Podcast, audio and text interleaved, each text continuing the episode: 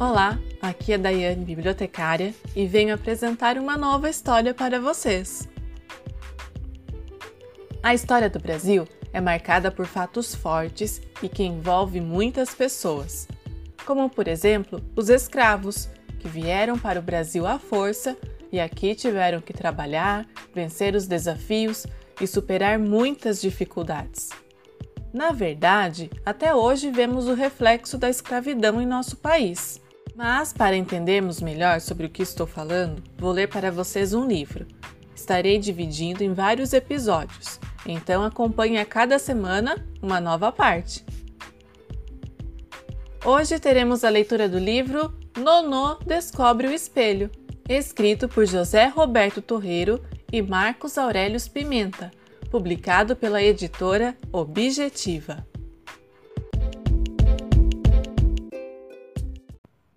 Nonô descobre o espelho. Capítulo 1 Que vem antes do cominício. Meu nome é Nonô, quer dizer, todo mundo me chama de Nonô, mas na verdade meu nome é Nonoshi. Nonoshi quer dizer estrela, na língua da aldeia onde eu nasci. É engraçado como as pessoas gostam de tirar um pedaço dos nomes das outras. José perde o Jo e vira Zé. Joaquim perde o Joa e vira Kim. O Biratã perde o U e o Tã e vira Bira. Benedita perde o Dita e vira Benê. Se bem que às vezes perde o Benê e vira Dita. Luísa perde o Isa e vira Lu. E eu perdi o Xi e virei Nonô.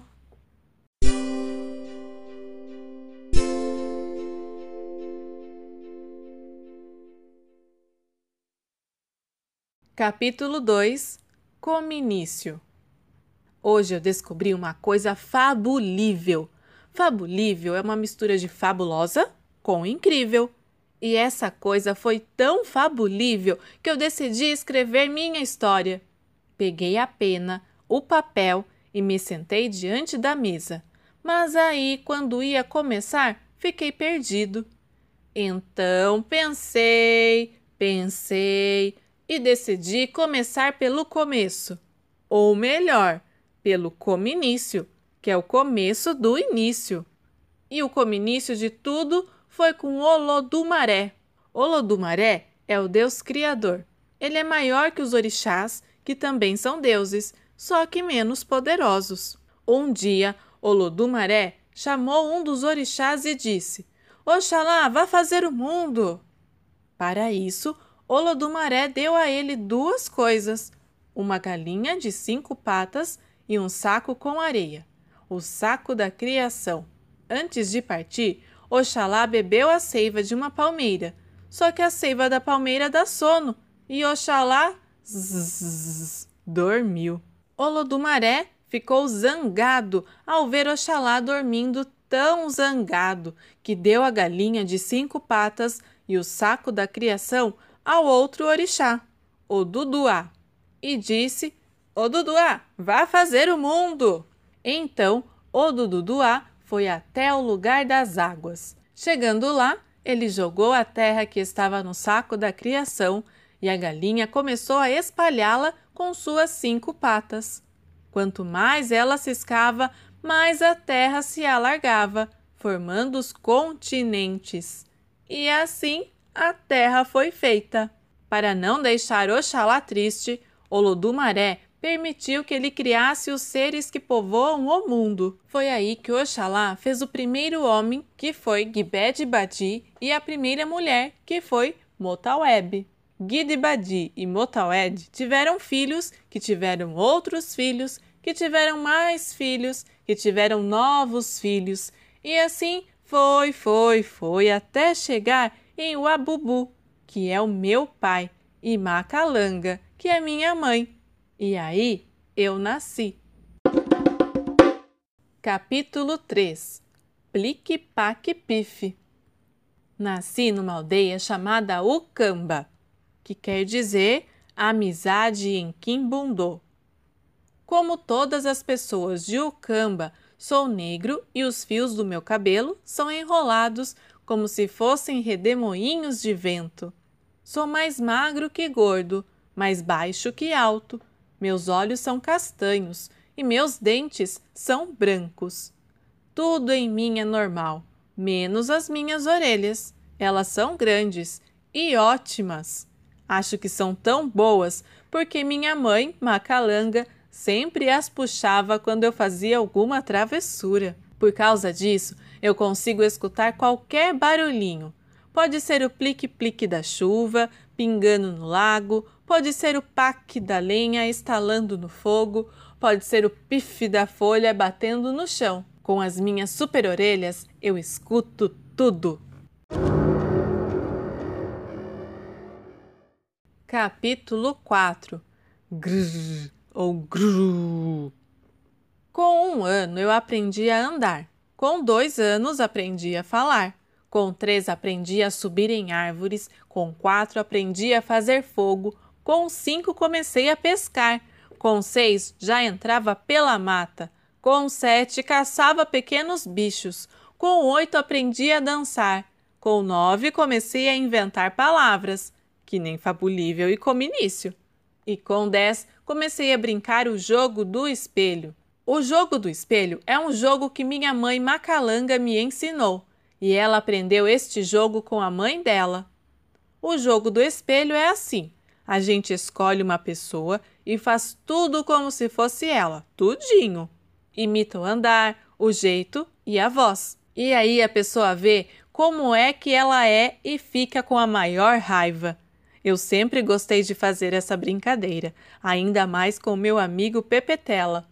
Um dia, nós dois andávamos na mata, perto de um rio, quando escutamos um barulho.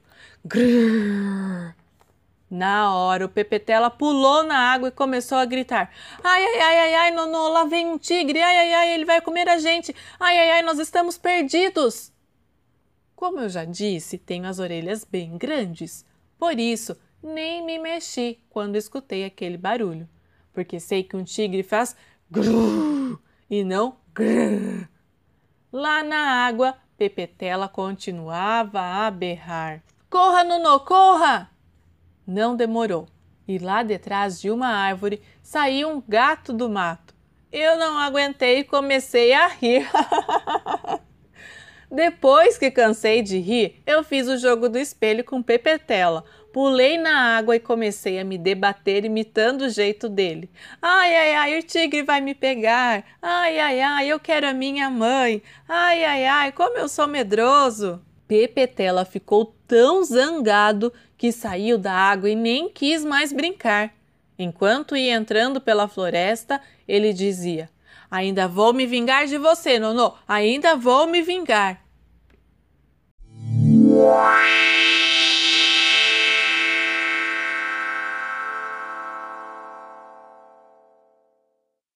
Capítulo 5 Cochileca O Pepetela ficou bravo, mas eu sabia que a braveza dele ia passar. Eu vivia aprontando com ele e ele comigo. Mas no fim a gente fazia as pazes. Enquanto eu esperava que ele voltasse, o vento começou a bater nas folhas das árvores. Elas começaram a fazer um shhh. E aquilo foi me dando sonica, que é uma mistura de sono com preguiça. Acho que já estava até roncando quando Pepetela voltou da mata. Ele agitava os braços e gritava: Corra, Nonô! Nossos inimigos vêm aí! Não vou cair nessa, Pepetela. Você quer me enganar porque eu fiz o jogo do espelho com você. Não é verdade, eles são muito grandes e fortes. Ai, ai, ai, ai, ai, que medo! Anda, Nonô, temos que fugir! Vai indo na frente enquanto eu tiro um cochileca. Já já te alcanço. Pepetela não pensou duas vezes. Saiu correndo dali. Eu fechei os olhos e voltei a dormir. Sonhei com uma árvore bem grande, cheia de galhos. Então começaram a chegar todos os tipos de pássaros: amarelos, verdes, vermelhos, brancos, pretos, listrados e com bolinhas. Um deles até tinha orelhas de abano. E todos cantavam ao mesmo tempo. Foi um sonho maravilhoso. Só acordei porque ouvi um vuk. Mas o que poderia ser um vuk? Pensei em três coisas. A. O pulo de um sapo. B. Uma fruta caindo. C. E uma pedra tirada pelo Pepetela. Mas quando abri os olhos, vi que o barulho não era de sapo, fruta ou pedra. Era a ponta de uma lança que tinha sido fincada perto da minha orelha.